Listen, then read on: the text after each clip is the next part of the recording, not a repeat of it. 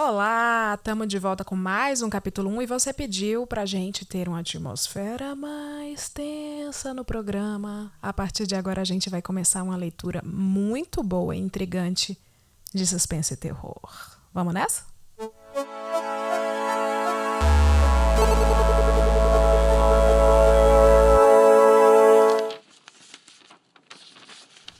Capítulo 1 Pequena palestra com uma múmia. O banquete da noite anterior mexera-me com os nervos. Estava com uma terrível dor de cabeça e sentia-me desesperadamente sonolento.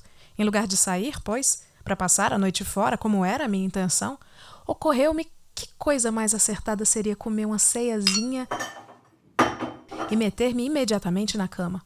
Uma ceia leve, de certo. Adoro queijo derretido com cerveja e torrada quente. Um quilo por vez, porém, pode nem sempre ser recomendável.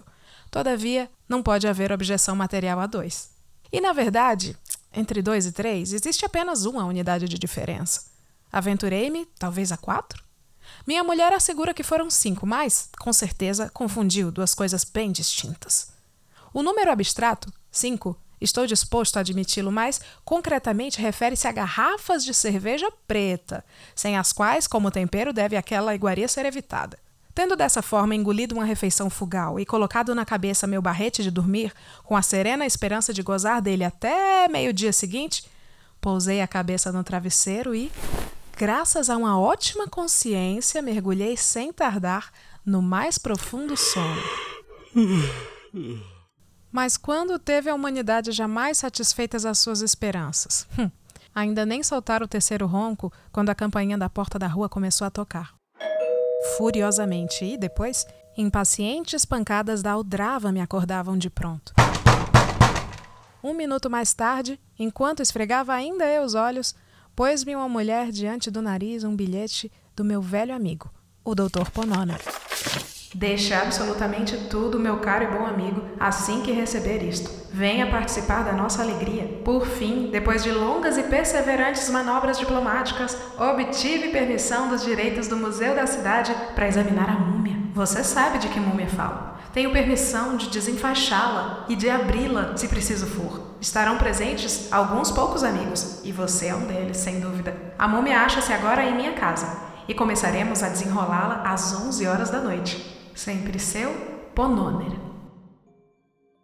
Ao chegar à assinatura de Pononer, percebi que me achava tão acordado quanto um homem precisa estar. Pulei da cama num estalo de êxtase, derrubando tudo quanto se encontrava no meu caminho. Vesti-me com rapidez verdadeiramente assombrosa e dirigi-me a toda pressa para a casa do doutor. Ali encontrei reunida uma companhia bem ansiosa. Esperavam minha chegada com grande impaciência. A múmia estava estendida sobre a mesa de jantar e, logo que encontrei, seu exame teve início.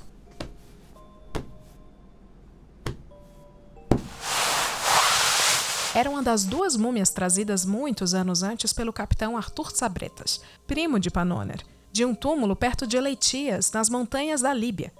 As grutas desse lugar, embora sendo menos magníficas que os sepulcros de Tebas, são de mais alto interesse pelo fato de fornecerem maior número de ilustrações sobre a vida privada dos egípcios.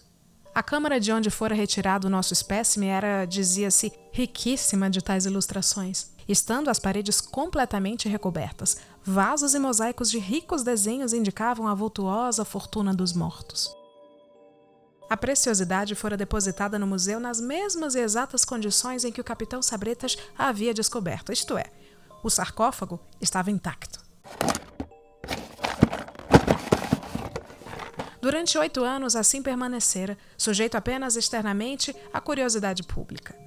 Agora tínhamos, pois, a múmia inteira à nossa disposição. E para aqueles que sabem como é raro chegarem incólumes às nossas praias às antiguidades, torna-se imediatamente óbvio que tínhamos motivos de sobra para congratularmos por nossa boa sorte. Acercando-me da mesa, avistei sobre ela uma grande caixa, ou estojo, de dois metros e pouco de comprimento, por talvez 90 centímetros de largura e 75 de profundidade. Era oblonga, mas sem forma de ataúde. Julgamos a princípio que o material empregado fosse a madeira de sicômoro, ou plantanos, mas ao cortá-lo percebemos ser papelão. Ou melhor, papier mâché feito de papiro.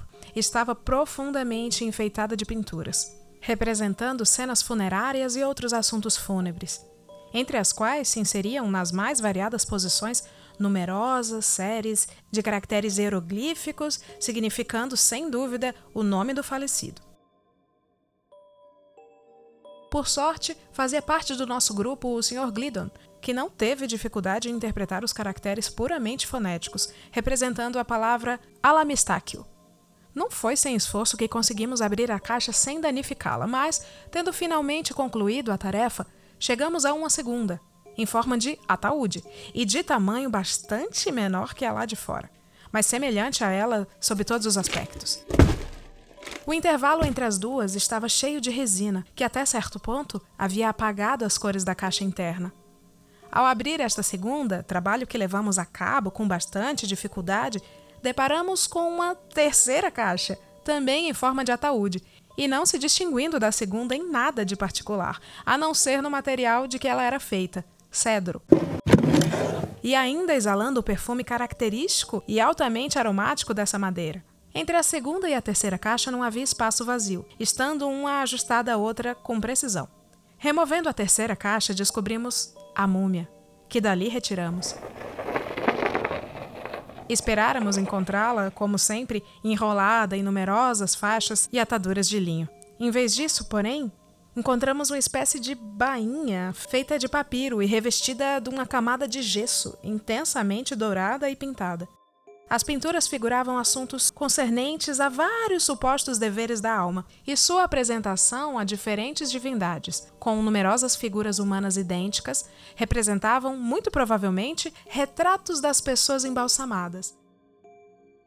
Estendendo-se da cabeça aos pés, havia uma inscrição colunar ou perpendicular em hieróglifos fonéticos, que se tornava a informar o nome do falecido e seus títulos, assim como nomes e títulos de parentes. Em torno do pescoço, assim desembainhado, havia um colar de contas de vidro cilíndricas, de cores diversas e arranjadas de maneira a formar imagens de deidades, do escaravelho, etc. Na parte mais delgada da cintura, um colar ou um cinto similar. Rasgando o papiro, encontramos a carne em excelente estado de conservação, sem nenhum odor perceptível. A cor era avermelhada, a pele rija, macia e lustrosa. Os dentes e os cabelos achavam-se em boas condições. Os olhos, assim parecia, tinham sido removidos e substituídos por outros, de vidro, que eram muito belos e maravilhosamente vívidos, exceto quanto à fixadez demasiado acentuada do olhar. As unhas das mãos exibiam brilhante dourado. O Sr. Glidon opinou, pela vermelhidão da epiderme, que o embalsamento for efetuado em sua totalidade, por meio de asfalto. Mas, raspada a superfície com um instrumento de aço e lançado ao fogo um pouco do pó assim obtido, o odor de cânfora e de outras gomas de cheiro adocicado se tornou sensível. Pesquisamos atentamente o cadáver em busca das aberturas usuais, pelas quais são extraídas as entranhas. Mas, para surpresa nossa, nenhuma descobrimos. Nenhum dos membros da companhia, nessa ocasião, dava-se conta de que múmias inteiras ou não cortadas não são raras. Era costume dos embalsamadores retirar o cérebro pelo nariz e os intestinos. O corpo era, em seguida, depilado, lavado e salgado. Depois, assim o deixavam por várias semanas, quando então começava a operação de embalsamento, propriamente dita. Como nenhum sinal de abertura fora possível encontrar, preparava o Dr. Pononer seus instrumentos para a dissecação. Quando observei que já eram mais de duas horas. Em consequência, concordou-se em adiar para a noite seguinte o exame interno. E já estávamos em vias de separar-nos, quando alguém sugeriu uma ou duas experiências com a pilha de volta. A aplicação da eletricidade a uma múmia de, no mínimo, 3 ou 4 mil anos de idade era uma ideia, se não bastasse sensata, suficientemente original, e todos a acolhemos de bom grado em seguida. Com cerca de um décimo de seriedade e nove décimos de troça, dispusemos uma bateria no gabinete do doutor e para lá conduzimos o egípcio. Só depois de muito trabalho foi que conseguimos pôr a descoberto algumas partes do músculo temporal que mostrava menos rigidez pétrea do que as outras partes do corpo, mas que, como de certo havíamos previsto, não mostrava indício de suscetibilidade galvânica quando posto em contato com o fio. Essa primeira prova, de fato, pareceu decisiva e, com uma cordial risada ao nosso próprio absurdo, estávamos dando boa noite uns aos outros quando meus olhos, acontecendo de caírem sobre os da múmia, ficaram neles pregados de espanto. Meu breve olhar, com efeito, fora suficiente para assegurar-me de que os glóbulos que todos nós supunhamos ser de vidro, e que a princípio se distinguiam por certa fixadez estranha, estavam agora tão bem recobertos pela pálpebra que só uma pequena parte da túnica albuginha permanecia visível. Com um grito, chamei a atenção para o fato que se tornou logo óbvio a todos. Não posso dizer que tivesse ficado alarmado diante do fenômeno, porque, no meu caso, alarmado não é a palavra apropriada. É possível, porém, que não fossem as cervejas pretas. Eu talvez tivesse me sentido um pouco nervoso. Quanto ao resto da companhia, ninguém tentou ocultar o terror inequívoco de todos. O Dr. Pononer fazia lástima. O Sr. Gliddon, por não sei que processo peculiar, tornara-se invisível. Presumo que o Sr. Silk Buckingham não será tão descarado a ponto de negar que se arrastou de quatro para baixo da mesa. Depois do primeiro choque de espanto, todavia, resolvemos, com uma coisa óbvia, tentar de imediato uma nova experiência. Nossas operações se orientavam agora para o dedo grande do pé direito. Fizemos uma incisão por cima da parte exterior do os sesamobium pollicis pedis e assim atingimos a raiz do músculo abdutor. Reajustando a bateria, aplicamos então o fluido aos nervos expostos, quando, com um movimento de excessiva vivacidade, a múmia primeiro levantou o joelho direito a ponto de pô-lo quase em contato com o abdômen e depois, endireitando a perna com inconcebível força, assentou um pontapé no Dr. Pononer. Gesto este que teve como efeito lançar o cavalheiro através da janela. Como um dardo de uma catapulta, para a lua lá embaixo. Precipitamos-nos em massa para ir buscar os restos despedaçados da vítima, mas tivemos a felicidade de encontrá-lo na escada, subindo com pressa inacreditável. Possuído da mais ardente filosofia e mais do que nunca convencido da necessidade de prosseguir nossas experiências com rigor e zelo.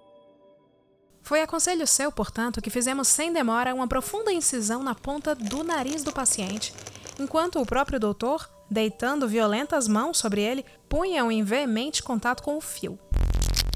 Moral e fisicamente, figurativa e literalmente, o efeito foi elétrico. Em primeiro lugar, o cadáver abriu os olhos e piscou com muita rapidez por vários minutos, como faz o Sr. Barnes na pantomima. Em segundo lugar, espirrou.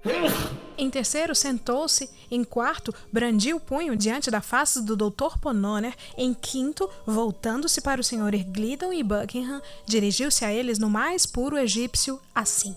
Devo dizer-vos, cavalheiros, que estou tão surpreso quão mortificado pelo vosso procedimento. Do Dr. Pononer, nada de melhor se poderia esperar. É um pobre toleirão que nada sabe de nada. Lamento e perdoo, mas vós, senhores Glidon e Silk, vós que viajaste pelo Egito e lá residistes, a ponto de se poder crer que lá houvesseis estado desde o berço, vós, digo eu, que tanto viveste entre nós, a ponto de falardes o egípcio tão bem, penso, como escreveis vossa língua materna?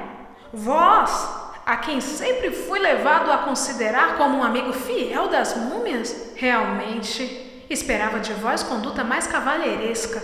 Que devo pensar de vossa atitude tranquila, vendo-me assim tão desgraciosamente tratado? Que devo supor de vós, consentindo que Fulano, Cicrano e Beltrano me arranquem os meus caixões e de minhas roupas nesse frio miserável? Sob que ponto de vista, para acabar logo com isso, devo encarar vossa ajuda e incentivo a esse miserável vilante do Dr. Pononer para que me puxe pelo nariz?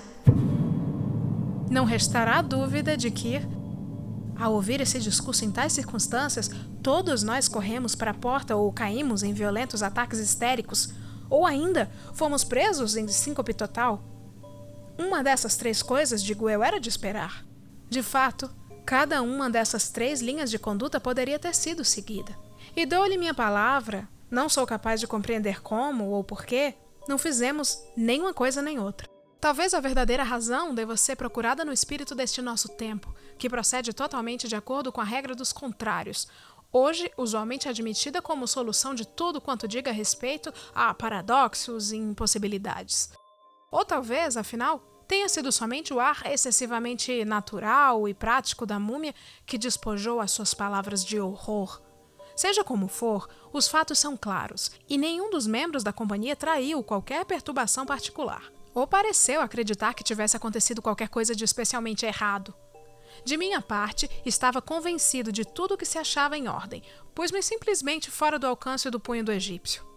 O Dr. Pononer meteu as mãos nos bolsos das calças, olhou duramente para a múmia e enrubesceu de veras. O Sr. Glidon confiava nas suíças e ajeitava o colarinho da camisa. O Sr. Buckingham baixou a cabeça e enfiou o polegar direito no canto esquerdo da boca. O egípcio olhou com fisionomia severa por alguns minutos e disse, por fim, com ar de mofa: Por que não fala, Sr. Buckingham? Ouviu o que lhe perguntei, ou não? Tire o polegar da boca. O Sr. Buckingham, em resposta, teve um leve sobressalto, tirou o polegar do canto esquerdo da boca e, a modo de indenização, inseriu o polegar esquerdo no canto direito da referida abertura. Não tendo sido capaz de obter uma resposta do Sr. Buckingham, a figura se voltou impacientemente para o Sr. Glidon e, em tom peremptório, perguntou em linhas gerais o que todos nós pretendíamos. O Sr. Glidon, depois de grande demora, respondeu em termos fonéticos e, não fosse a falta de caracteres hieroglíficos nas tipografias americanas, teria eu o imenso prazer de anotar aqui, no original, todo o seu excelente discurso. Vale-me do ensejo para observar que toda a conversação subsequente em que a múmia tomou parte foi travada em egípcio primitivo, por intermédio, no que concerne a mim e aos outros membros não viajados da companhia, por intermédio, digo, dos senhores Glidon e Buckingham na qualidade de intérpretes. Esses cavalheiros falavam a língua materna da múmia com inimitáveis fluência e graça. Mas não posso deixar de observar que, devido, sem dúvida, à introdução de imagens inteiramente modernas e, de certo, inteiramente novas para o forasteiro, os dois viajantes foram por vezes obrigados ao emprego de formas sensíveis para traduzir certos significados específicos.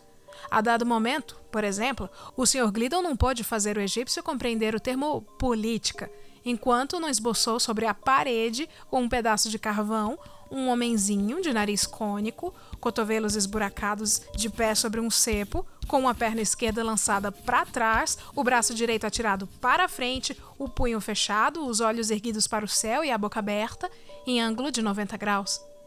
Do mesmo modo, o Sr. Buckingham não conseguia explicar o conceito absolutamente moderno de peruca, sem que, a uma sugestão do Sr. Pononer, empalecido, tirasse o chinó. Deve-se compreender facilmente que o discurso do Sr. Glidon versou em especial sobre os vastos benefícios para a ciência do desempacotamento e desentranhamento das múmias, desculpando-se à base dessa premissa por qualquer incômodo que pudesse ter causado, em particular, a múmia individual, chamada Alamistáquio, e concluiu com uma simples insinuação, pois mal podia ser considerada mais do que isso, de que, uma vez explicados esses pequenos pormenores, muito bem se poderia continuar a investigação intentada. Nesse ponto, o Dr. Pononer aprontou seus instrumentos. No que respeita às últimas sugestões do orador, parece que Alamistáquio tinha certos escrúpulos de consciência cuja exata natureza não pude apreender. Manifestou-se, porém, satisfeito com as desculpas apresentadas e, descendo da mesa, apertou a mão de todos que a rodeavam. Terminada essa cerimônia, ocupamos-nos de imediato em reparar os danos infligidos ao nosso paciente pelo escalpelo. Costuramos o ferimento de sua têmpora, pusemos-lhes uma atadura no pé e aplicamos 6 centímetros quadrados de emplastro perto da ponta do seu nariz.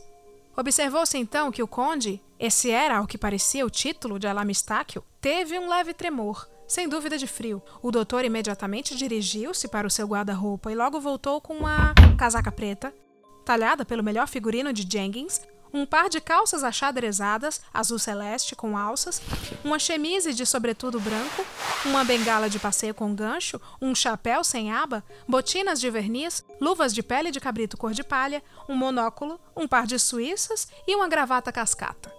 Devido à disparidade de tamanho entre o conde e o doutor, sendo a proporção de dois para um, houve alguma dificuldade em ajustar essa vestimenta à pessoa do egípcio, mas depois de tudo arranjado, podia-se dizer que ele estava bem vestido. O Sr. Glidon lhe deu, portanto, o braço e levou-o a uma confortável cadeira junto ao fogo, enquanto o doutor tocava imediatamente a campainha e providenciava um suprimento de charutos e vinho. A conversa logo se animou. Muita curiosidade, de certo, foi expressa a respeito do fato, um tanto quanto notável, de estar Alamistáquio ainda vivo. Eu teria pensado, disse o Sr. Buckingham, que o senhor já estava morto faz muito tempo. Ora, replicou o conde, bastante espantado. Tenho pouco mais de 700 anos de idade. Meu pai viveu mil e não se achava de modo algum caduco quando morreu. Seguiu-se então uma rápida série de perguntas e cálculos, por meio dos quais se tornou evidente que a antiguidade da múmia fora estimada de modo grosseiro. Já se haviam passado cinco mil e cinquenta anos e alguns meses desde que ela fora depositada nas catacumbas de Eleitias. Mas minha observação, continuou o Sr. Buckingham, não se referia à sua idade por ocasião do enterro. Quero admitir de fato que o senhor é ainda um homem moço. E minha alusão foi imensamente de tempo durante o qual, segundo a sua própria aparência, o senhor permaneceu empacotado em asfalto. Em quê? perguntou o conde. Em asfalto?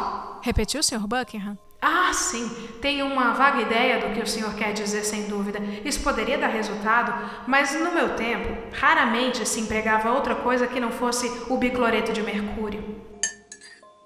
O que temos particular dificuldade em compreender, disse o Sr. Pononer, é como se explica que, tendo morrido e sido enterrado no Egito há cinco mil anos, esteja o senhor hoje aqui, vivinho da Silva, e parecendo tão magnificamente bem. Tivesse eu estado morto, como o senhor diz, replicou o conde, mais provável é que, morto, ainda estivesse. Percebo estarem os senhores ainda na infância do galvanismo, incapazes de realizar com ele o que era coisa comum entre nós antigamente. Mas o fato é que caí em estado cataléptico e os meus melhores amigos julgaram que estava morto ou deveria estar. Assim sendo, embalsamaram-me de pronto. Suponho que os senhores conheçam o princípio mestre de processo de embalsamento. Conhecem? Bem, não totalmente. Ah, compreendo. Deplorável condição de ignorância. Bem, não posso entrar em minúcias no momento, mas é necessário explicar que no Egito, embalsamar, propriamente falando, era paralisar indefinidamente todas as funções animais sujeitas a esse processo. Uso a palavra animais no seu sentido mais amplo, incluindo aí não só o ser físico, como também o ser moral e o vital. Repito que o primeiro princípio de embalsamento consistia entre nós na paralisação imediata e na perpétua manutenção em suspenso de todas as funções animais sujeitas ao processo. Para ser breve, qualquer condição em que se encontrasse o indivíduo à época do embalsamento, em tal condição permaneceria. Ora, como tenho a boa fortuna de ser do sangue do escaravelho, fui embalsamado vivo, como os senhores me veem agora. O sangue do escaravelho? exclamou o Dr. Pononer. Sim, o escaravelho era um insignium, ou armas, de uma distintíssima e pouco numerosa família patrícia. Ser do sangue do escaravelho é tão somente ser um dos membros daquela família de que o escaravelho é o insignium. Falo figurativamente. Mas o que tem isso a ver com o fato de estar o senhor vivo? Ora, é costume generalizado no Egito Antes de embalsamar um cadáver, extrair-lhe as tripas e os miolos. Só a raça dos escaravelhos não se conformava com esse costume. Por isso, não tivesse sido eu um escaravelho, estaria sem tripas nem miolos, e, sem ambos, é inconveniente viver. Hum, percebo, disse o Sr. Buckingham. E presumo que todas as múmias inteiras que nos têm chegado às mãos sejam da raça dos escaravelhos. Sem dúvida alguma. Eu pensava disse o Sr. Glidon, muito timidamente, que o escaravelho fosse um dos deuses egípcios. Um dos egípcios o quê? perguntou a múmia, pondo-se de pé. Deuses? Sr. Glidon, estou realmente atônito por ouvi-lo falar dessa forma, disse o conde, voltando a sentar-se. Nenhuma nação sobre a face da terra jamais reconheceu mais que um deus. O escaravelho, o ibis, etc., eram como nós, como criaturas similares têm sido para os outros. Os símbolos ou média, mediante os quais prestávamos culto ao Criador, demasiado augusto para que dele nos aproximássemos de modo mais direto. Houve aqui uma pausa. Por fim, o colóquio foi reiniciado pelo Dr. Pononer. Não é improvável, então, pelo que o senhor acaba de explicar, disse ele, que entre as catacumbas, perto do Nilo, possam existir outras múmias da tribo dos escaravelhos em condições de vitalidade?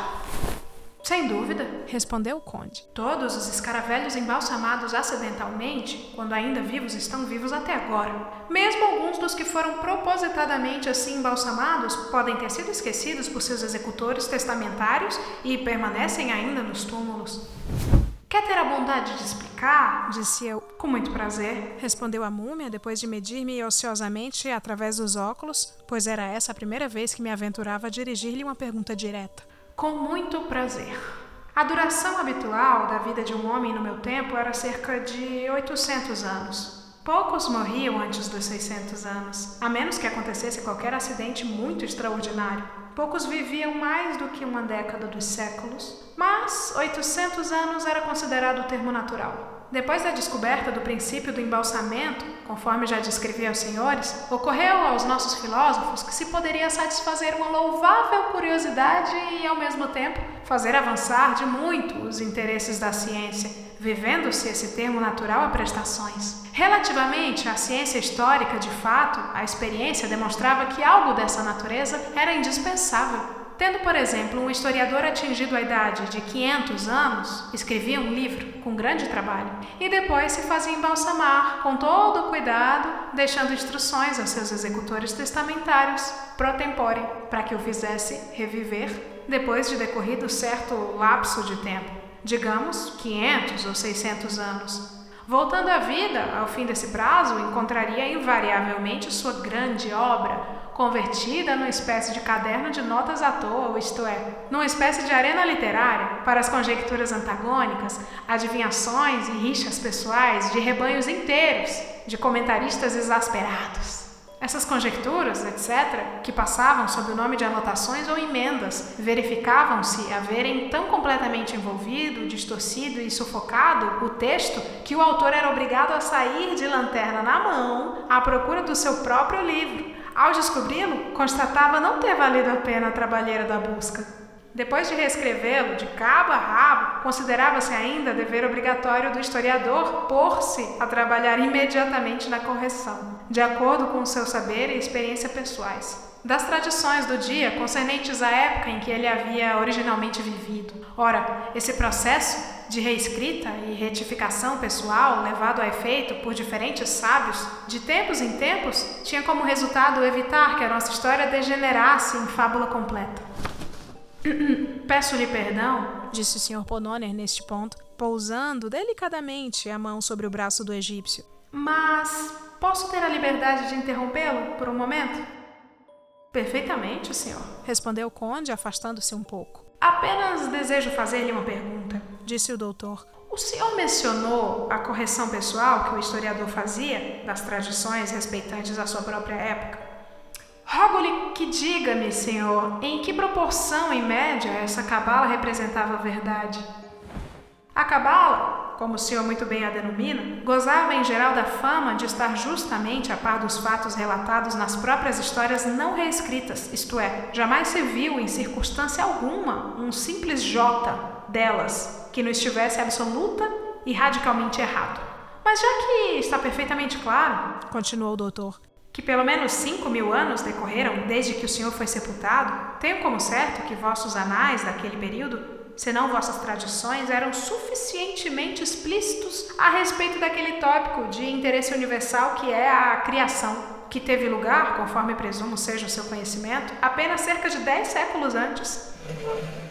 Senhor, disse o conde Alamistáquio. O doutor repetiu suas observações, mas foi somente depois de muita explicação adicional que o estrangeiro pôde chegar a compreendê-las. Por fim, respondeu com hesitação: As ideias que o senhor sugeriu são, me confesso, extremamente novas. No meu tempo, jamais conheci alguém que cogitasse fantasia tão singular como essa de que o universo, ou este mundo, se o senhor quiser, tivesse tido alguma vez um começo. Lembro-me de ter ouvido uma vez, e apenas uma vez, algo remotamente inusitado por um homem de muito saber a respeito da origem da raça humana. E esse homem empregava a mesma palavra, Adão, ou Terra Vermelha, de que o Senhor fez uso. Empregava, porém, em sentido genérico, com referência à germinação espontânea do limo da terra. Da mesma maneira como são gerados milhares de criaturas dos mais baixos gênera. A geração espontânea, digo eu, de cinco vastas hordas de homens, simultaneamente brotando em cinco distintas e quase idênticas divisões do globo. Aqui, de modo geral, os presentes encolheram os ombros, e um ou dois de nós tocou na fronte com um ar bastante significativo. O Sr. Silk Buckingham, primeiramente lançando ligeiro olhar para o occipício e depois para o sincipúcio de Alamistáquio. Falou da seguinte maneira: A longa duração da vida humana no seu tempo, assim como a prática ocasional de vivê-la, como o senhor explicou, a prestações, deve ter acentuado fortemente, na verdade, a tendência para o desenvolvimento geral e a acumulação do saber. Presumo por isso que devamos atribuir a marcada inferioridade dos antigos egípcios em todos os ramos da ciência, quando comparados aos modernos e, mais especialmente, aos Yankees, inteiramente a solidez mais considerável do crânio egípcio. Confesso novamente, retrucou o conde com muita suavidade. Que encontro certa dificuldade em compreendê-lo. Por obsequio, a que ramos de ciência alude o senhor? Aqui, toda a companhia, unindo as vozes, detalhou prolixamente as suposições de frenologia e as maravilhas do magnetismo animal. Tendo-nos ouvido até o fim, o conde começou a relatar algumas anedotas, que tornaram evidente terem florescido e fenecido no Egito há tanto tempo a ponto de terem sido quase esquecidas, protótipos de Gal e Sursheim, e que, em manobras de Mesmer, não eram, na realidade, senão desprezíveis artifícios, quando postas em confronto com os positivos milagres dos sábios tebanos que criavam piolhos e muitas outras coisas de similares espécies. Nisso, perguntei ao conde se seu povo era capaz de calcular eclipses. Ele sorriu com desdém e disse que era. Isso me perturbou um pouco. Mas eu comecei a fazer outras perguntas a respeito do seu saber astronômico, quando um membro da companhia, que até então não abrira a boca, cochichou ao meu ouvido que, para aquela informação em particular, melhor seria que eu consultasse Ptolomeu, a quem quer que seja esse tal Ptolomeu, bem como um tal de Plutarco e seu De Facie Lunae. Interroguei depois a múmia a respeito de vidros convexos, lentes e, em geral, acerca da manufatura do vidro. Mas ainda não terminara eu minha pergunta quando o companheiro silencioso de novo tocou-me de mansinho o cotovelo e pediu-me, pelo amor de Deus, que desse uma olhadela em Diodoro Siculus. Quanto ao conde, perguntou-me apenas a modo de réplica se nós, modernos, possuíamos microscópios tais quais que nos permitissem gravar camafeus no estilo dos egípcios. Enquanto pensava na maneira de responder a essa pergunta, o miúdo Dr. Pononer se pôs a falar de maneira verdadeiramente extraordinária. Veja a nossa arquitetura! exclamou ele, para a grande indignação dos dois viajantes que beliscavam até quase fazer sangue, mas sem resultado. Veja! gritava ele com entusiasmo. A fonte de Bowling Green, em Nova York. Ou, se o espetáculo é por demais imponente, contemple por um instante o Capitólio, em Washington e o bom doutorzinho se pôs a particularizar com minúcias as proporções do edifício a que se referia. Explicou que só o pórtico estava adornado de não menos de 24 colunas, de um metro e meio de diâmetro, distantes três metros umas das outras. O conde disse lamentar não poder lembrar-se, justamente naquele momento, das dimensões precisas de qualquer um dos principais edifícios da cidade de Asnak, cujos alicerces haviam sido batidos na noite dos tempos, mas cujas ruínas estavam ainda de pé, na época do seu sepultamento, na vasta planície arenosa a oeste de Tebas. Recordava-se, porém, falando de pórticos, que havia um, pertencente a um palácio inferior numa espécie de subúrbio chamado Karnak, consistente de 144 colunas de 11 metros de circunferência cada, distantes uma da outra 7 metros e meio. Do Nilo chegava-se a esse pórtico através de uma avenida de 3 quilômetros de extensão, formada de esfinges, estátuas e obeliscos de 6, 18 e de 30 metros de altura. O próprio palácio, tanto quanto ele podia lembrar-se, tinha só numa direção mais de 3 quilômetros de comprimento. e ao todo poderia ter cerca de 11 de circuito. Suas paredes eram ricamente pintadas de hieróglifos, por dentro e por fora. Não pretendia afirmar que mesmo 50 ou 60 dos capitólios do doutor pudessem ter sido construídos dentro daquelas paredes, mas de nenhum modo achava impossível não poderem 200 ou 300 deles lá dentro comprimidos, sem muita dificuldade. Aquele palácio de Karnak não passava afinal de uma insignificância. Ele, o conde, todavia não podia, em sã consciência, recusar-se a admitir a engenhosidade, a magnificência e a superioridade da fonte de Bowling Green, tal como descrita pelo doutor. Nada de semelhante era forçado a convir, fora jamais visto no Egito, ou Alhures. Perguntei então ao conde qual a sua opinião a respeito de nossas estradas de ferro. Nada de particular, respondeu. Eram um tanto fracas, bem mal projetadas e toscamente construídas. Não podiam ser comparadas, por certo, com as vastas estradas niveladas, retas e raiadas de ferro sobre as quais os egípcios transportavam templos inteiros e sólidos obeliscos de 46 metros de altura. Falei de nossas gigantescas forças mecânicas. Concordou que alguma coisa conhecíamos nessa área, mas indagou quanto teria eu de trabalhar para levantar as cornijas sobre os dintéis do mesmo pequeno palácio de Karnak. Resolvi não dar ouvidos à pergunta e indaguei se ele tinha alguma ideia de poços artesianos, ao que ele apenas ergueu as sobrancelhas enquanto o Sr. Glidon piscava fortemente para mim. E dizia que fora descoberto um, recentemente, por engenheiros encarregados de canalizar água para o grande oásis.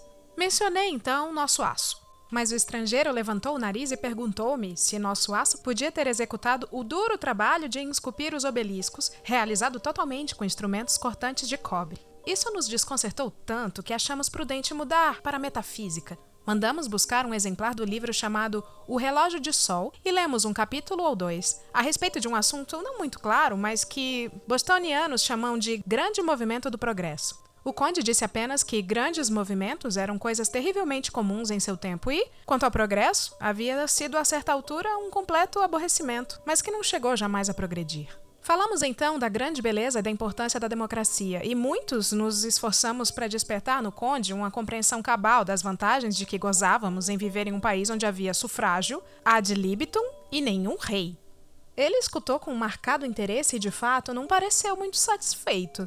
Quando acabamos, disse ele que fazia muitíssimo tempo ocorrera algo de bem semelhante. Treze províncias egípcias haviam um súbito resolvido tornar-se livres e dar um magnífico exemplo ao resto da humanidade. Reuniram-se seus sábios e cozinharam a mais engenhosa constituição que é possível conceber. Durante algum tempo, as coisas correram muitíssimo bem. Somente que seu costume de jactar-se era prodigioso. A coisa acabou, porém, com a consolidação dos 13 estados com mais 15 ou 20 outros, no mais odioso e insuportável despotismo que jamais se ouviu falar na superfície da terra.